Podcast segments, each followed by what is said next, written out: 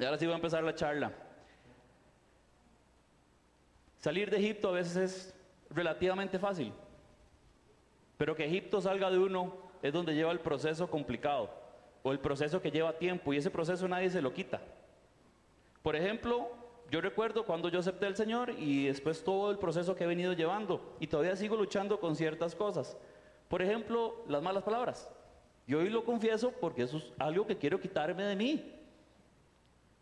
Ronnie me dice, Andrés, patojo, a mí me da miedo que se te salga algo ahí al frente. Pero me lo dijo bromeando, pero me quedó ahí. Y he venido, y en serio, es una lucha que uno tiene ahí. La mayoría, bueno, no sé si alguien lo tiene o no, tal vez solo yo. Entonces, por eso les digo, salir de Egipto es relativamente sencillo, pero a veces que Egipto salga de uno es complicado. Es como yo salí del barrio, pero el barrio no salió de mí. Y lo hemos visto también con un muchacho al que hemos tratado de ayudar, la marcha y yo, para que se recorpore de, la, eh, de las drogas y que deje el alcoholismo y todas estas cosas. Él vuelve a la casa, se vuelve a ir a la calle, vuelve a la casa, se vuelve a ir a la calle. Y la última vez que estuvimos orando por él ahí en la acera, él nos dijo, y eso me quedó marcado, me dijo, ma, yo en la calle no, me regalan comida, me regalan plata, me regalan esto, en la noche me echo mis tapis, duermo bien, cada vez que me recorporo, tengo que trabajar y ya se me acaba todo lo feo. Pero se me acaba todo, ¿verdad? Tengo que ganarme las cosas y él vuelve a calle por lo mismo. Es el mismo caso del hombre y la mujer, ¿verdad? La novia y el novio que son tóxicos, que la relación no funciona, pero por no estar solo, vuelven otra vez a esa relación. Es el mismo caso de los que estamos casados, ¿verdad? Y todavía guardamos el contacto de alguien por si acaso. O tenemos un contactillo ahí por si esta vara se pone fea. ¿Cierto?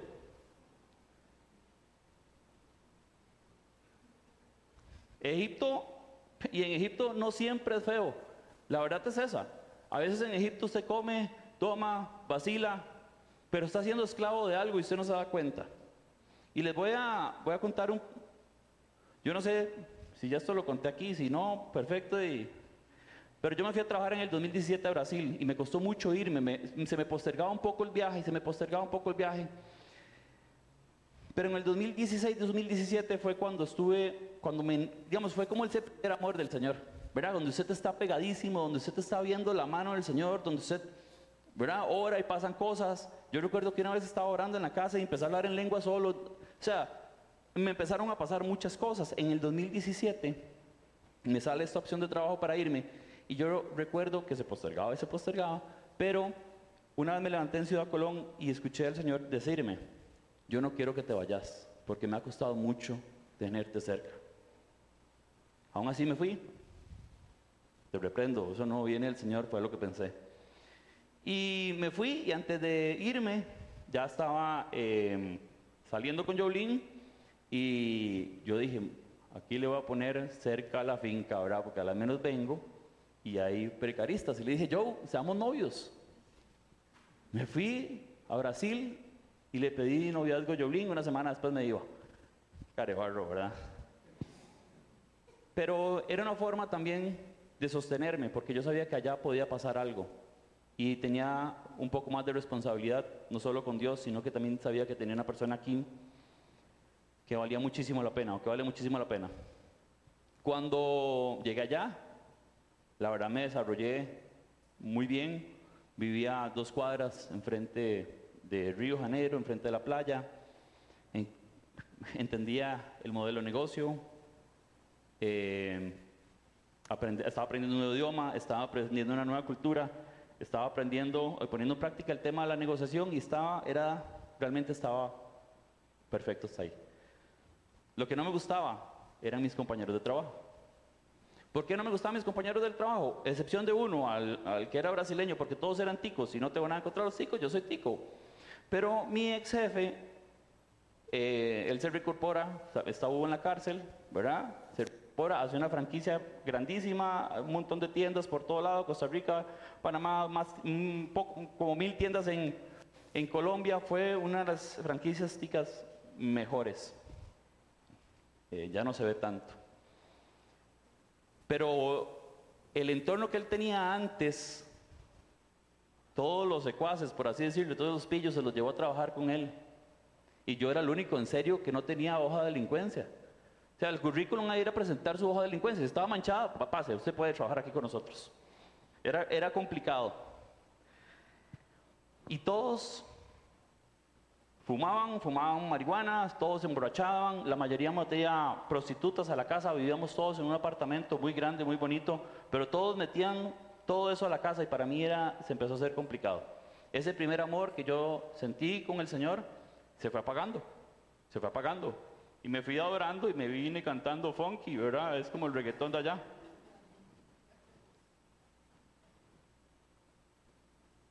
Y ya el, hombre que había llegado a Brasil ya era completamente diferente al que se venía. Cuando estuve expuesto a muchísimas cosas, la verdad, pero a mí me gustaba lo que estaba haciendo. ¿Ok? Cuando a los finales de 2017, cuando venía en el viaje, realmente decidí ponerle el anillo Yolín y pedirle que se casara conmigo. Porque yo había visto lo fácil que era ya el tema de las mujeres y yo decía, yo tengo una excelente mujer en casa y no la puedo dejar, ¿verdad? Obviamente me dijo que sí. en enero tenía que volver y la franquicia era Brasil, era España, era bastante ambicioso. Y me senté con un amigo a hablar de esto y me dijo, Ma Andrés, su, su primera opción y su primer negocio, su primer brete en este momento no es Brasil, es su esposa y es su matrimonio. Es demasiado lindo que usted se case en enero y se vaya, se vaya a luna miel solo, a Brasil y yo se quede, eso no es justo. Y para construir algo tienen que estar juntos.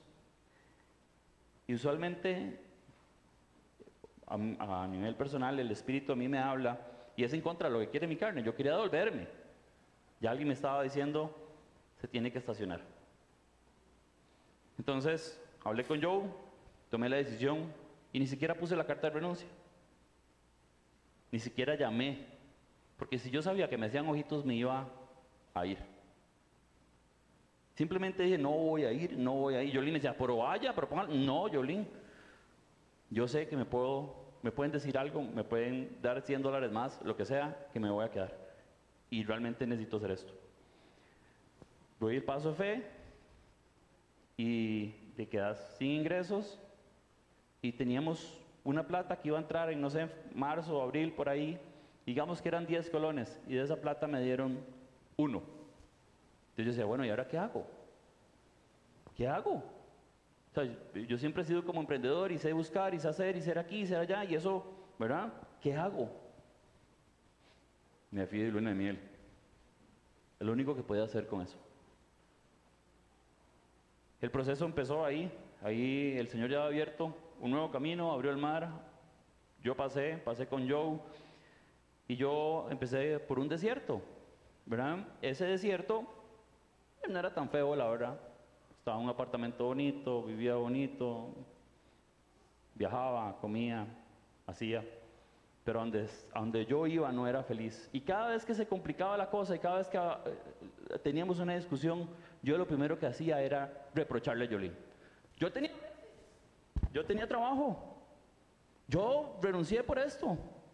Yo allá comía carne todos los días, churrasco, enfrente del mar, y la gente cantaba y bailaba samba. Yo recordaba muchísimo ese proceso y no me dejaba avanzar, independientemente no me dejaba avanzar, ¿verdad? Eso le pasaba al pueblo de Israel.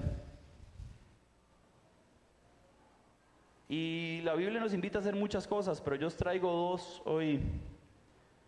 Y esas dos son, antes de leer el, versículo principal, voy a hablar esas, voy a explicar esas dos palabras porque nos invita a hacer muchas cosas. Yo os traigo estas dos, estas dos palabras que es recordar y olvidar. Son muy parecidas.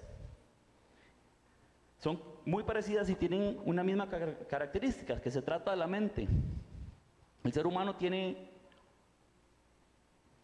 y es muy fácil, bueno, voy a explicar qué es recordar. Recordar es traer algo a la mente y olvidar es dejar de tener en la memoria algo o alguien. Usted puede recordar, y hay mucha gente que recuerda. Yo conozco Personas que todavía están casadas y todavía lloran a su exnovia. Todavía están ahí, están recordando, ¿verdad? Pero no olvidan. Entonces tengamos esas dos palabras primero ahí, recordar y olvidar. Aunque son parecidas, son completamente diferentes. Y el Señor en la palabra nos, nos invita a olvidar episodios, pero nos invita también a recordar su palabra.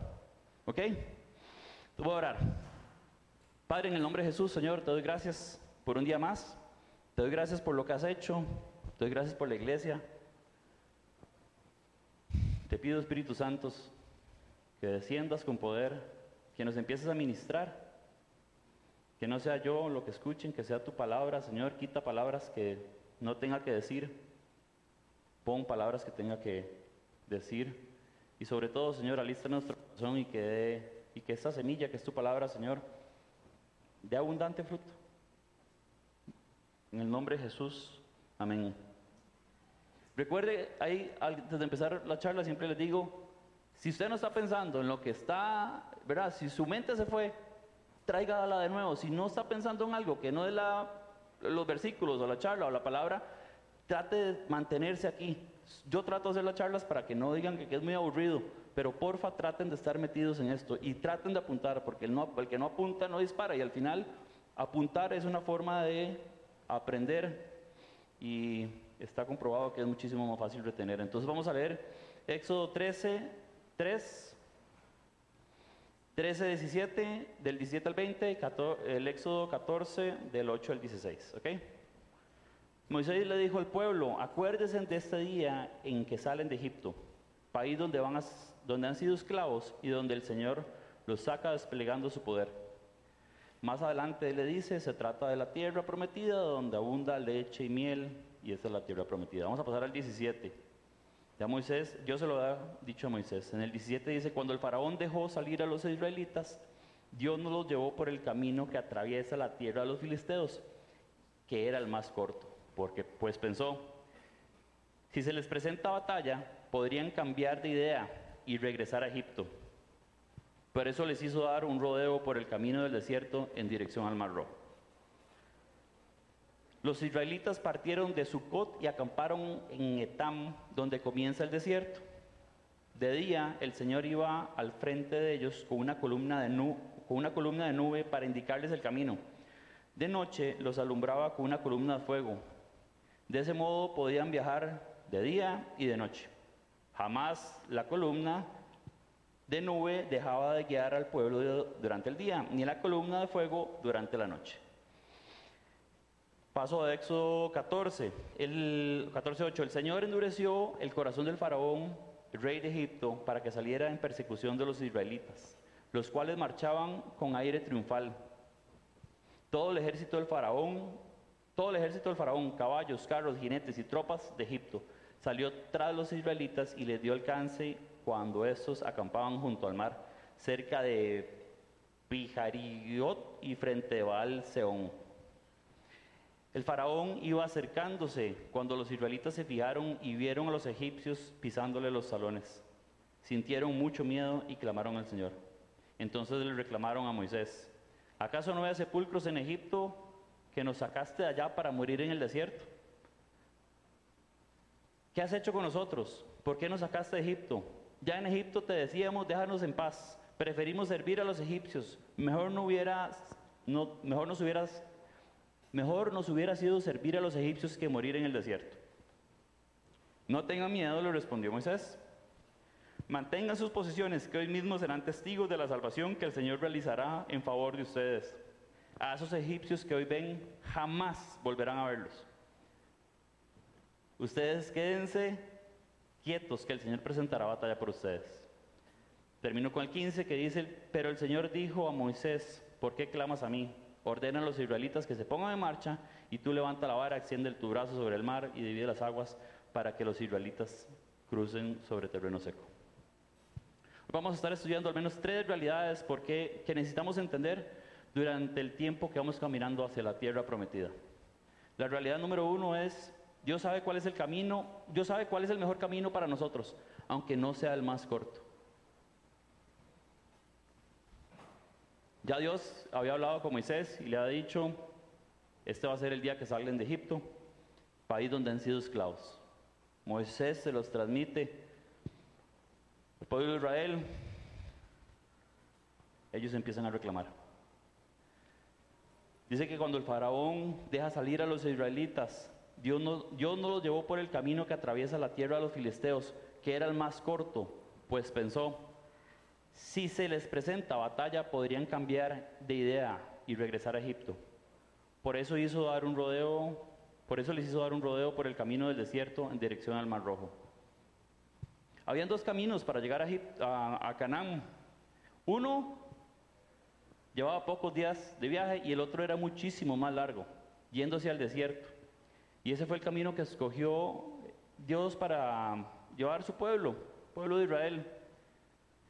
Porque los egipcios necesitaban ahogarse en el Mar Rojo y los, los israelitas tenían que humillarse y ser probados en el desierto. Yo no sé usted, pero a mí no me gusta el camino más largo. A nadie le gusta el camino más largo. Yo siempre ando buscando atajos cuando ando manejando. Pero durante mi vida personal, el buscar atajos siempre me atrasó. Y siempre me atrasó. Y los procesos, nadie se los quita, porque el proceso, la gente puede pensar que es aburrida, pero yo quiero que usted, que, no, que entendamos en realidad todos que el proceso nos moldea el corazón. Y que siempre el Señor está abriendo las aguas para que usted pase por ese camino, aunque usted no vea hoy el camino. Así como yo les comenté del tema de las malas palabras, yo sé que todos tenemos algo, todos tenemos algo que siempre nos hace devolvernos y tal vez nos hace ser esclavos inconscientemente y a mí ya me molesta, digamos, eh, es que usted es esclavo. No, yo no soy esclavo. A mí no me pueden decir algo que no soy, pero realmente porque no puedo dejar decir algo, ¿verdad? Estoy siendo esclavo a eso, estoy siendo prisionero. Entonces, yo no sé qué es lo que está pasando, yo no sé cuáles sus malas palabras en mi caso, ¿verdad? Pero póngalo ahí al frente, tráigalo a su memoria y diga, mira, yo siempre paso en esto. Y eso se le puede llamar pecado, pero está haciendo, uno es esclavo al pecado al final del camino. El camino de Dios es el buen camino, aunque no lo parezca. Por eso se los decía. Él conduce por el camino más largo, en este caso el pueblo de Israel, para moldear su corazón y que tengan seguridad en Él. Y al final, así va a quedar evidenciado cuando llegamos al final de nuestro viaje, cuando llegamos a la tierra prometida.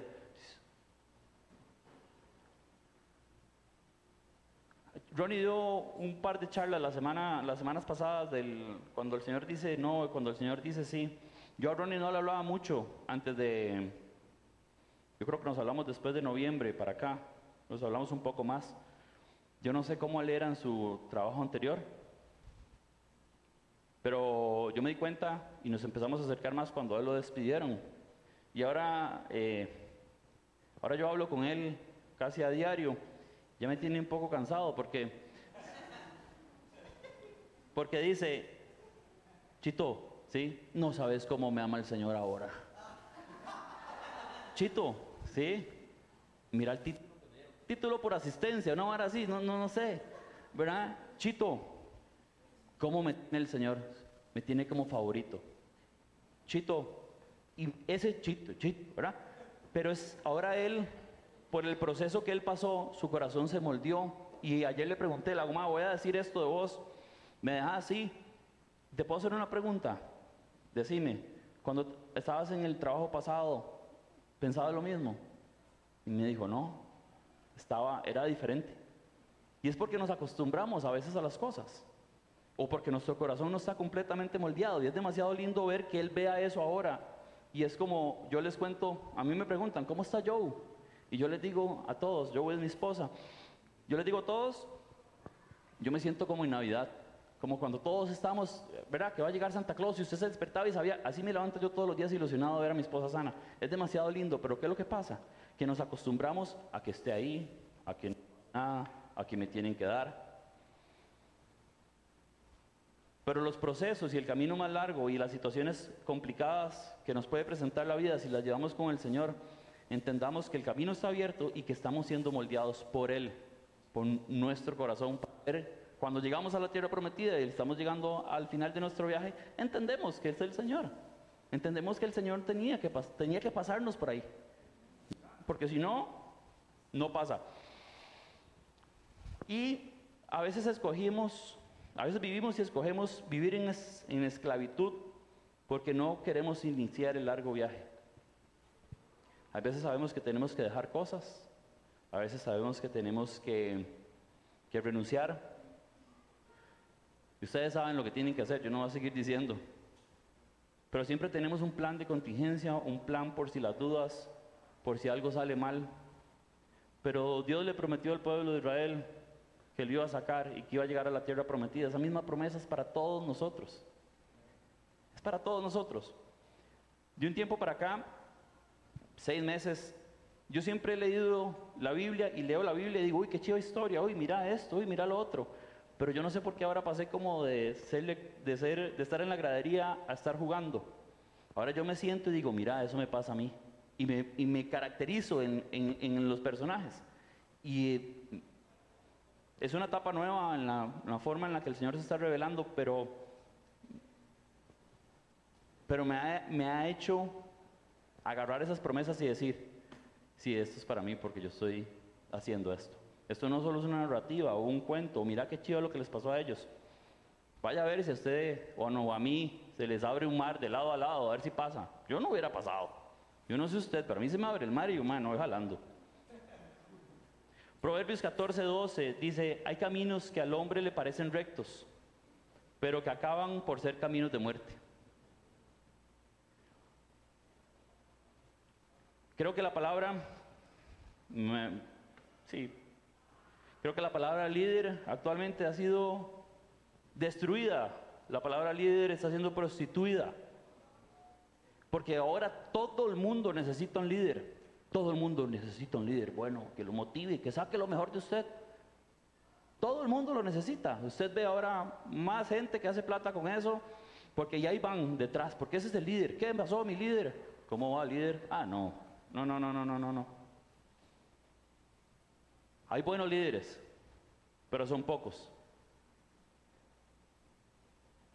Son seres humanos impresionantes que llevan cargas y nos ayudan a ser mejores. Pero hay un líder que conoce el presente, conoce el futuro y conoce los planes completamente de nosotros. Y ese es Dios, ese es nuestro líder. Realmente ese es nuestro líder. Es un Dios que nos conoce completamente y nos llena de esperanza. Y mientras Él nos lidere, nuestra esperanza es ilimitada. Ilimitada. Lo que le puede dar un ser humano a usted es limitado. Pero lo que le puede dar a Dios a usted es ilimitado. Jeremías 29, 11 dice, porque yo sé muy bien los planes que tengo para ustedes, afirma el Señor, planes de bienestar y no de calamidad y a fin, a fin de darles un futuro y una esperanza. Salmos 37, 5 al 6, encomienda al Señor tu camino y confía en en él y Él actuará. Hará que tu justicia resplandezca como el alba, tu justa causa como el sol de mediodía. Dentro del proceso tenemos que confiar. Y si algo que me cuesta a mí todavía y voy trabajando en ello es la paciencia. Yo no sé si usted es paciente, pero las mejores, las mejores cosas llegan cuando usted tiene paciencia, en el momento correcto, cuando usted está preparado, cuando su corazón está moldeado, cuando su mente está moldeada. El que empezó la buena obra en nosotros, la va a terminar. Él es el mismo ayer, hoy y siempre. El que cambia somos nosotros, no es Él. Él, es fiel. Proverbios 3 del 5 al 7 dice, confía en el Señor de todo corazón y no en tu propia inteligencia. Reconócelo en todos tus caminos y Él allanará tus sendas. No seas sabio en tu propia opinión, más bien teme al Señor y huye del mal. Esto me da paso para el segundo punto. El Segundo punto es, Dios nos cubre y nos, guía a lo largo del camino que haya escogido para nosotros. Este punto originalmente decía, Dios nos cubre y nos guía a lo largo del camino del desierto. Y Ronald me lo corrigió, como me corrigió todos los otros puntos. Yo dije, sí, es la verdad. O sea, no siempre nos va a llevar por un desierto. ¿Verdad? A veces nos va a llevar, o sea, Él nos va a cubrir en el desierto y en la gloria, en el oasis, en todo lado Él nos va a cubrir.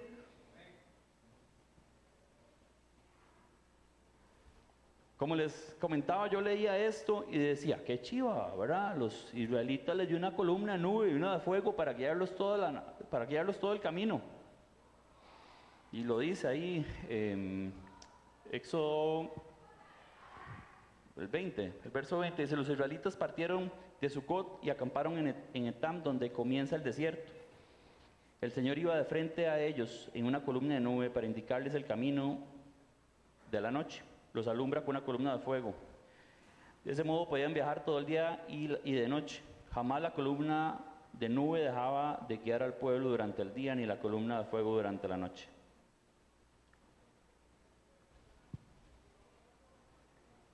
Yo me pongo ahí y dije, bueno, y qué bonito, una columna de fuego y de nube, ¿verdad?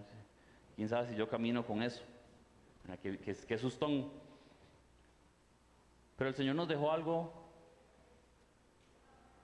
que nos guía, y es su palabra, y además de su palabra es su Espíritu Santo. Salmo 119 dice, tu palabra es lámpara a mis pies y es una luz en mi sendero. No tenemos la nube, pero tenemos la palabra, que es una lámpara a nuestros pies, que alumbra nuestro sendero.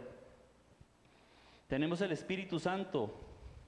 En Isaías 29, 11 dice, en cuanto a mí, dice el Señor, este es mi pacto con ellos mi espíritu que está sobre ti y mis palabras que he puesto en tu boca.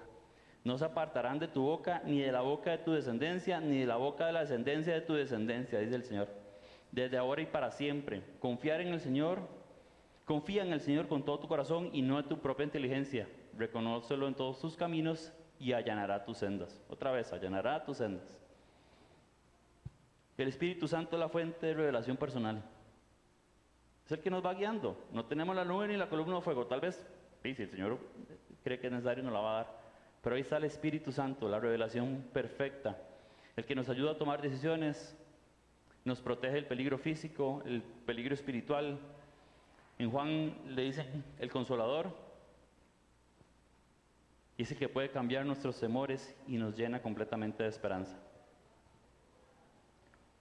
El punto número tres Dice, aunque Dios esté a cargo de todo, necesitamos recordar sus promesas y tener fe. Necesitamos recordar sus promesas. ¿Y recordar qué es? Voy a volverlo a leer. Recordar es traer a la mente algo. Y olvidar es dejar de tener en la memoria, en la memoria a algo o a alguien. El Señor nos invita a recordar sus promesas. Yo recordaba, como les conté al principio, que Brasil fue peligrosísimo para mí. Y podía ser más peligroso casado. Pero cada vez que discutía con Joe, cada vez que me llamaba la atención, cada vez que me aconsejaba, en realidad Jolín nunca me ha, me ha pegado. ¿eh?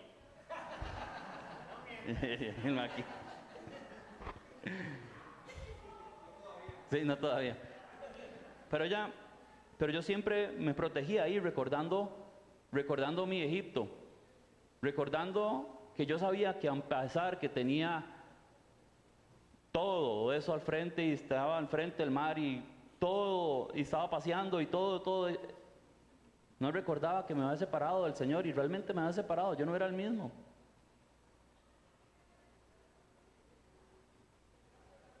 Por eso les digo, a veces, a veces A veces estar en Egipto no es malo para nosotros, ¿verdad? No, vamos a ver si me va a entender mejor. Estar en Egipto a veces no es estar ahí esclavo, horrible, ¿verdad? Picando piedra. A veces usted te la está pasando chivísima, pero usted está desconectado. Y yo no podía valorar lo que el Señor estaba haciendo en ese momento, porque pasaba viviendo el pasado.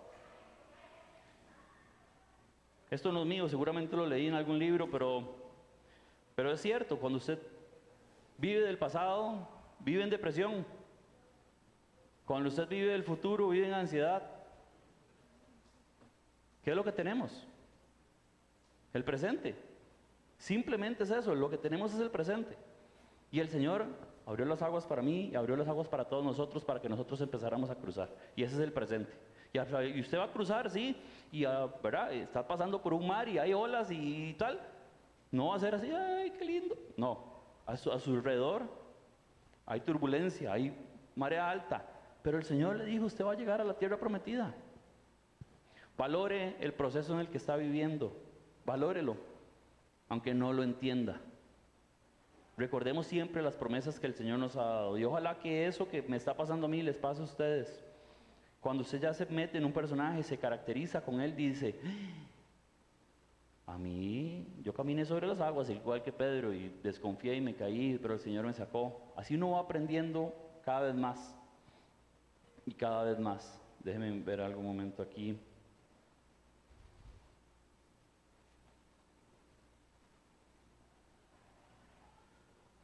Sí. En Éxodo 14, el faraón iba acercándose cuando los israelitas se fijaron y vieron a los egipcios pisándole los salones. Sintieron mucho miedo y clamaron al Señor. Entonces le reclamaron a Moisés, ¿acaso no había sepulcros en Egipto que nos sacaste de allá para morir en el desierto? Otra vez en reclamo, ¿qué has hecho de nosotros? ¿Por qué nos sacaste de Egipto? Ya en Egipto te teníamos, ya en Egipto te decíamos, déjanos en paz, preferimos servir a los egipcios, mejor nos hubieras Mejor nos hubiera sido servir a los egipcios que morir en el desierto. Y cuando usted ve los toros de la barrera es demasiado sencillo, pero el pueblo de Israel tenía tres cosas para hacer ahí. Venía todo un escuadrón bravo, ¿verdad? A matarlos y podían hacer tres cosas. Podían hacerse rendirse y ya, eh, vámonos otra vez de nuevo, claro, de por sí comíamos cebolla y carne asada. Vámonos de vuelta. Para los egipcios ser esclavo siempre fue una opción. Siempre fue una opción. Para nosotros es una opción ser esclavos. Para mí no.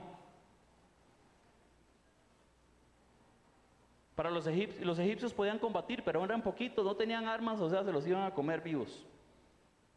Nosotros podemos combatir hoy con nuestras propias fuerzas. Esas fuerzas son limitadas. Nos vamos a cansar, nos vamos a debilitar, tal vez vamos a morir en el intento. También podemos rendirnos, podemos rendirnos a la adicción. Ah, no, la verdad es que, la verdad es que yo no voy a luchar por mi matrimonio, la verdad ya me rendí a esa vara. Si usted tiene la mínima opción, usted tiene esperanza ilimitada con el Señor.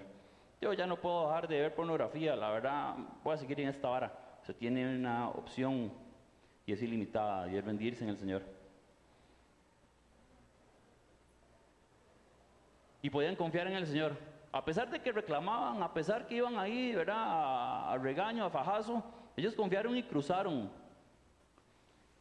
el camino. Y tal vez esta, esta frase suena demasiado cliché, a mí no me gusta, pero es demasiado linda, porque la gracia de Dios no lo va a llevar a usted donde la gracia del Señor no lo va a cubrir. Si usted el Señor lo está llevando a un lugar, es donde, esa misma gracia lo va a cubrir. Él no va a abandonar. Nunca lo hizo con el pueblo de Israel. Nunca. Y esa charla, esa charla, cuando yo empiezo este proceso, ¿verdad? Después de, no poder hacer los negocios que tenía pensados y empezar a ver qué hacer y empezar cuesta arriba, el tema de la, a decir de la harina, pero de la plata. Eh, iba ahí cuesta arriba, cuesta arriba, cuesta arriba. Ah, eh, van a ver un cambio. Espérense para que vean. Denme tiempo. Eh, el Señor moldeó completamente mi corazón. Y hasta hace tres semanas, aproximadamente, logré lo que había intentado durante años, bueno, años, no, un par de años, intentándolo, intentándolo y fracasaba y fracasaba y fracasaba y fracasaba y fracasaba y fracasaba y fracasaba y lo volví a intentar y volví a fracasar y volví a fracasar. Y cuando lo logré, nos alegramos, disfrutamos, lloramos, lloramos y lloramos. Pero, y eso que logré es como una certificación, para ponerlo así como en contexto.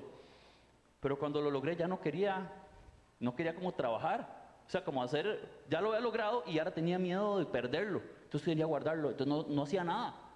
Es como que usted le dé trabajo y no quiere ir a trabajar por, por tener miedo de perderlo. O sea, es bien tonto, ¿verdad?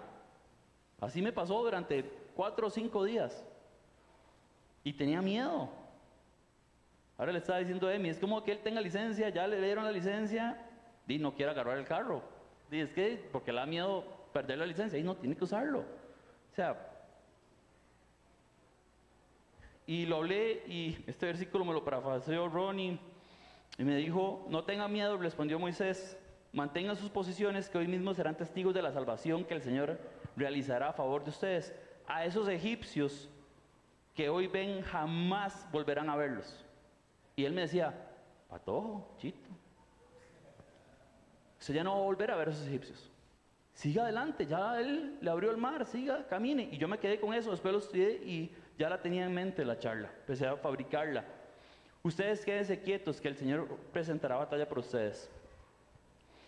En la versión Andrés Cárdenas, yo creo que esos egipcios, muchos quedaron muertos, muchísimos quedaron muertos. El Señor dice que jamás va a volver a verlos. Pero esos egipcios a veces se presentan de una manera diferente.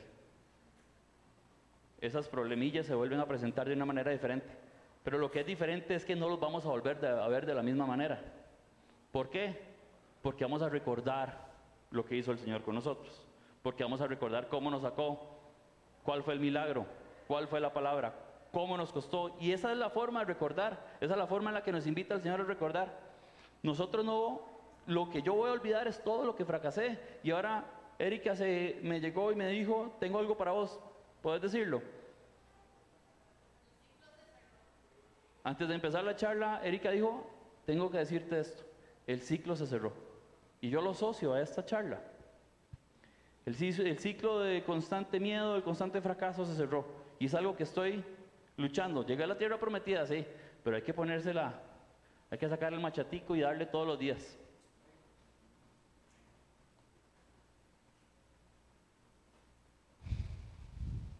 El arado, ¿verdad? Usted el arado es trabajar la tierra. Antes hacía con bueyes, creo, ¿verdad? Pero ahora es un John Deere, es una maquinaria donde ponen esas, ¿qué se dice? Como palas, o, ¿verdad? Unas palas. ¿Ya? El rastre, exactamente. Y el, agricultor se sienta en su, en su camioncito y va hacia adelante, viendo hacia adelante y él va arando la tierra. ¿verdad? Y las líneas son rectas. Rectas. ¿Qué pasaría si él fuera así? Cuando usted ve el pasado, su presente puede desviarse. Uno no puede, uno no puede, está bien, podemos recordar, pero aprender del pasado. Ya cometí esto, no lo voy a volver a hacer. Ya cometí esto, no lo voy a volver a hacer. Pero no recordarlo, y se lo digo, hay gente todavía que llora, que está tal vez, o sea, vamos a ver, uno sí puede estar triste y esas cosas, pero ya, si usted lo tiraron para arriba, o sea, si ya lo, lo, lo ¿verdad? Tuvo un rompimiento con su pareja y ya, no la, ya, siga adelante. A veces yo creo que cuando se nos cierra una puerta, el Señor, nosotros creemos, o a mí me pasa, en realidad voy a decir personal, que el Señor no nos puede dar algo más. Ah, no, es que ese trabajo que yo tenía viera lo que, es que era chivísima. Ya no, ¿qué es? Que el Señor solo una vez le prometió, siga adelante. Viera lo que yo facturaba en mi empresa antes, era chivísima. ¿Y qué? ¿No puedo volver a facturar más? ¿No va a ser más? Ay, es que yo, también, ¿verdad? Ay, no, es que con mi expareja, mi ex, mi ex, ya, déjelo, suéltelo. Ya usted pasó por ahí. A veces nos limitamos a que el Señor no nos puede dar algo mejor. Porque estamos viendo, estamos, ¿verdad? Estamos viendo el pasado, viendo el pasado, viendo el pasado. Y sí, el pasado es tuanis, pero a mí yo tenía un miedo cuando, cuando me hice pandereta, que era que mis amigos en ese momento no me, no me volvieran a hablar. El Señor me dio la, la bendición de que hoy tengo a mis dos amigos de años todavía conmigo. A Cevitas y a Juancho, ahí están. Y el Señor no me dio, y el Señor, y el Señor me los dejó y me ha puesto mejores amigos todavía. Porque es que él, siempre quiere más. Él siempre quiere darnos algo, ¿verdad? No puedo decir mejor porque son personas, pero nos va a venir a aportar y nos van a venir a aportar y nos van... Es, es, es egoísta pensar que solamente nos van a dar algo y no nos van a dar algo mejor.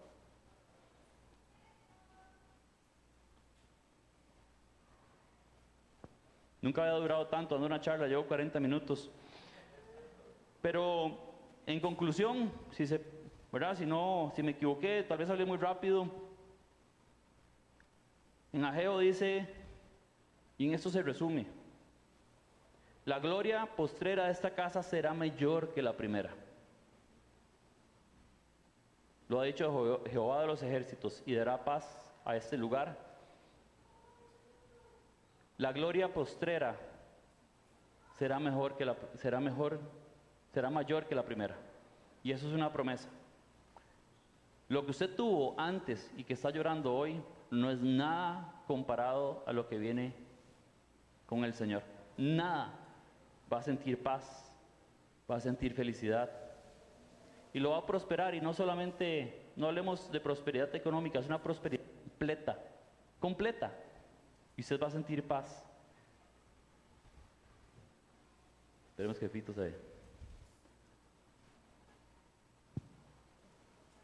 Pero, pero eso me llena muchísimo a mí de esperanza. Nunca más vamos a volver a ver a esos egipcios. Murieron. Somos libres. Somos libres.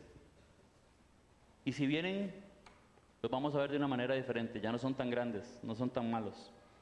Y recordemos, y sobre todas las cosas olvidemos las cosas que nos hacen infelices, las cosas que nos hacen llorar y las cosas que no nos hacen avanzar. Pito, ya se me acabó que decir, man. Ore, ore.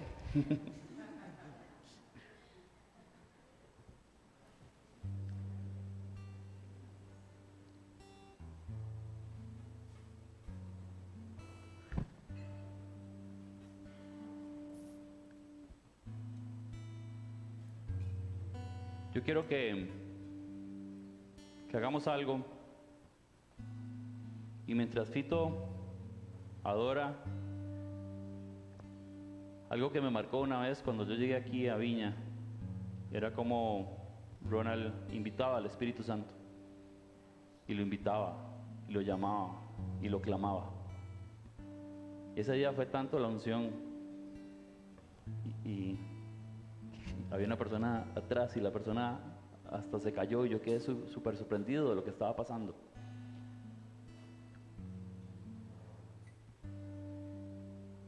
Clamemos nosotros, hoy el Espíritu Santo, cada uno de nosotros, en voz audible, llamémoslo, empecemos a orar, empecemos a invitarlo, que la atmósfera se transforme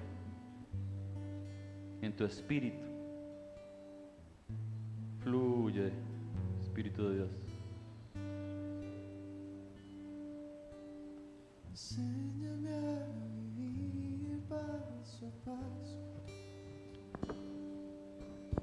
ser feliz con lo que me has rodeado y a siempre perseguir la verdad.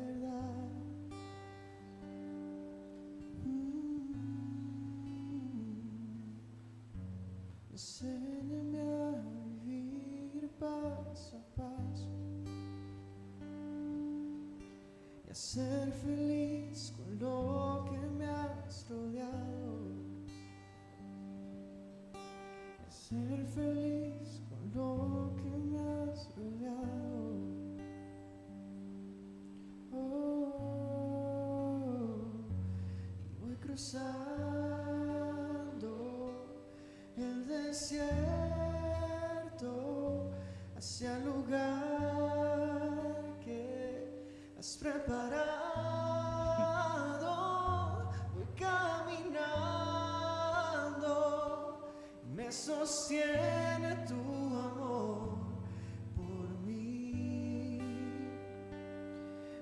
sostiene tu amor por mí.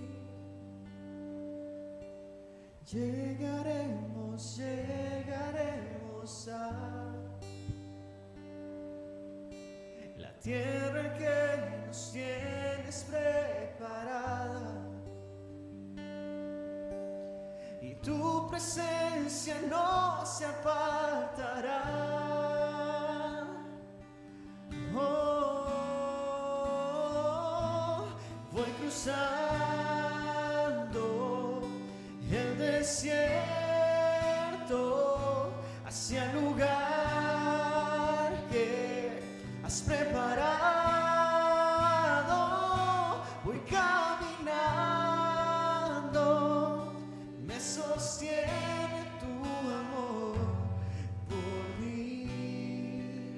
Dios le dijo a Moisés, extiende tus manos. Hagámoslo. Extendamos nuestras manos al Señor. Si quiere hacerlo. Si no, si se sienta a gusto. Si no, tranquilo. No es obligado. Pero extendamos nuestras manos y levantemos el clamor. Levantemos esa oración. Olvidemos. Dígale al Señor, yo quiero olvidar esto.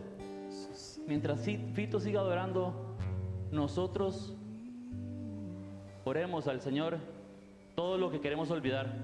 Esos miedos, esa tristeza, esa esclavitud, lo que no nos deja avanzar.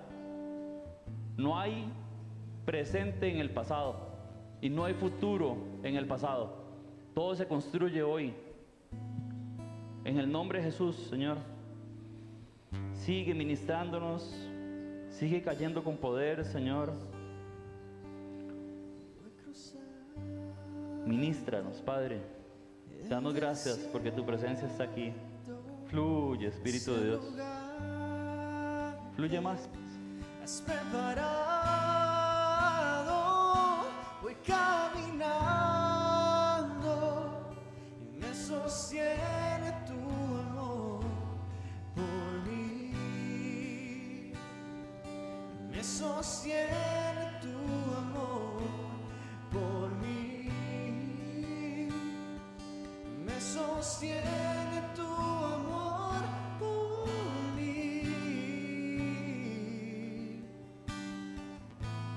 Somos un reino de ataque.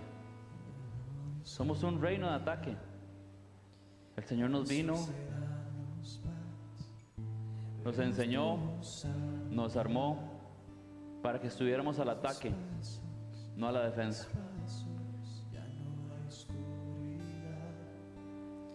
El Señor irrumpa con poder en nuestras vidas y que podamos ganar esa batalla. En el nombre de Jesús, fluye más. Padre, yo pido en el nombre de Jesús que podamos olvidar todo lo que nos ha hecho sufrir, Señor. Que tu Espíritu Santo llegue y borre completamente eso de nuestro disco duro, de nuestro cerebro, de nuestra mente. Te pido, Señor, que podamos recordar que tú eres el único que tiene la capacidad extraordinaria para sacar los resultados más sorprendentes de la circunstancia más aparentemente ordinaria. Eres el único, Señor. Ayúdame a recordar tus promesas, ayúdanos a recordar todas tus promesas, Señor, en el momento que los necesitemos. Yo te doy gracias, Señor, por tu palabra, por tu espíritu. Te doy gracias por la iglesia, te doy gracias por mis hermanos, porque todos ellos son parte de la tierra prometida, de mi tierra prometida. Y eso te doy demasiadas gracias, Señor. Ni por toda la carne, ni por todo Brasil, cambiaría ni un solo minuto. Todo ha valido la pena, Señor. En el nombre de Jesús, Señor. Y así es para cada uno de nosotros, para cada uno de ustedes. Todo va a valer la pena. Y va a llegar, van a llegar a esa tierra prometida donde abunda leche y miel. En el nombre de Jesús. Amén.